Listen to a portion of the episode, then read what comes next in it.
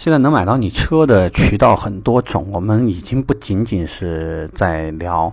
呃，授权店、代理商和黄牛的关系了，已经不仅仅是这个。因为你在神州买卖车，你在这个瓜子新车，呃，在这个谈个车，很多的渠道都能够买到我们的新车。这种渠道现在还在扩张，例如说，客户可能还会通过滴滴的渠道会买车，不管它的用途真的是去做滴滴购这个。去跑专车还是其他的，我们说的意思就是有很多渠道已经在影响我们的销售渠道了。首先一点，你要知道为什么会有这些渠道。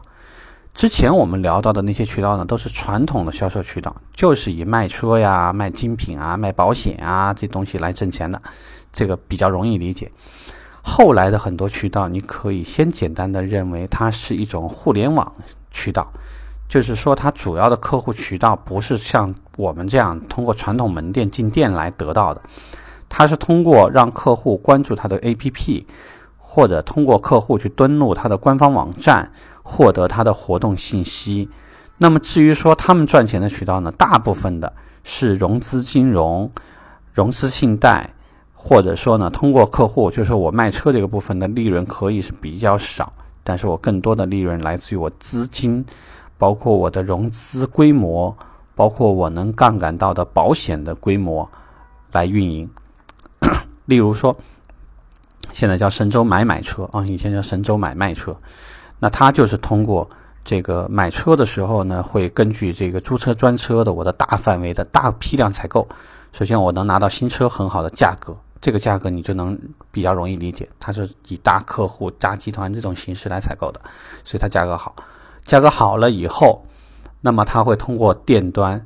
去零售，并且呢引导客户通过闪贷业务进行这个分期啊，并且使用我们这使用这个买买车的门门店形式作为融资信贷的这种呃方式，就是也类似于宇租代购也好啊，或者什么分期以后呢上的是他的牌，所以呢有很多外地客户呢也可以在这种情况下购车。低门槛，什么都没有问题。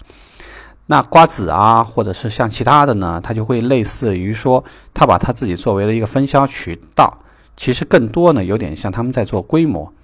到底是盈利模式是靠这个零售的利润呢，还是靠这个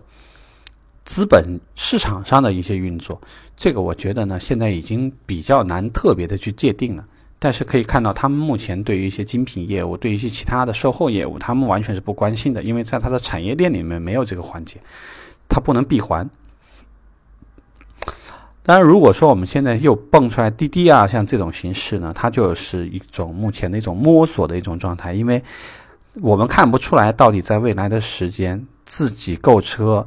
出租车、网约车。呃，可能是共享车，还有未来的无人驾驶，到底是一种怎样的走向？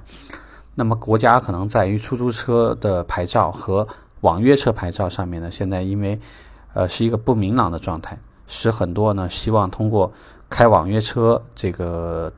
自己给自己打工的这些朋友呢，现在就通过这种形式在购车，并且呢获得牌照。那么网约车的公司呢，现在也忙着这个尽可能大的去圈地。占用更大的市场份额，所以他们都会冲击我们，都会冲击我们。呃，至于说如何去取舍，我觉得一方面而言，呃，互联网购车和我们传统渠道购车，一方面的区别是体验，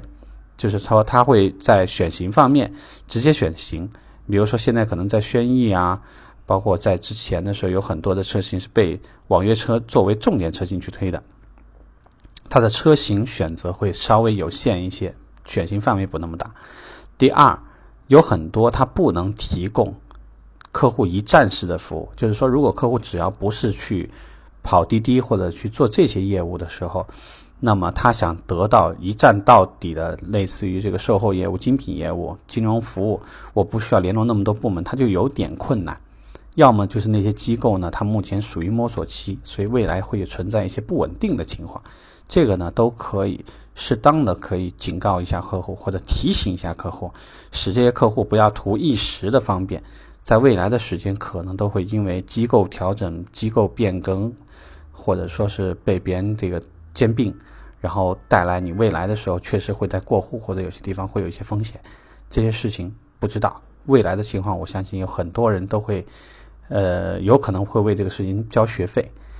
那所以呢，如果说你遭遇到这种这种状态呢，一方面帮客户，呃，分析一下目前的状况；，另外一方面呢，就要通过你的专业知识，让客户应该知道他现在需所需要的这个产品服务，包括就是能够未来能够支撑这件事情，还是需要一个相对传统稳健一些的。所以呢，面对这种状况，呃，第一你要了解为什么，一方面是产能过剩，传统渠道消化不了。另外一方面，所有的厂家呢也必须去拥抱互联网，所以大家通过旗舰店，通过很多的模式来做，它可能也是一种过渡的形式。作为你在门店销售的人员，嗯，现在可能要把稳心态，会有一个动荡期，未来会怎么样？至于对于四 S 店而言，它的体验必须是客户不可取舍的、不可丢失的一个部分，售后也是一个目前没有特别好渠道的。去替代的一个状态，毕竟讲，无论是通过车工坊啊，这个这个什么车享网啊什么，但它的配件供应啊，包括就是这个 O2O 的线下的服务，包括社区近距离的这些服务，很多地方还是做不到那种保障度的，包括可信度，很多方面还是有些问题。所以，4S 店在比较长久的时间，它还会存在。这个我相信应该是这样子的状态。所以就希望大家呢对这个事情，呃有一些了解。OK，这个话题我们就聊这儿，拜拜。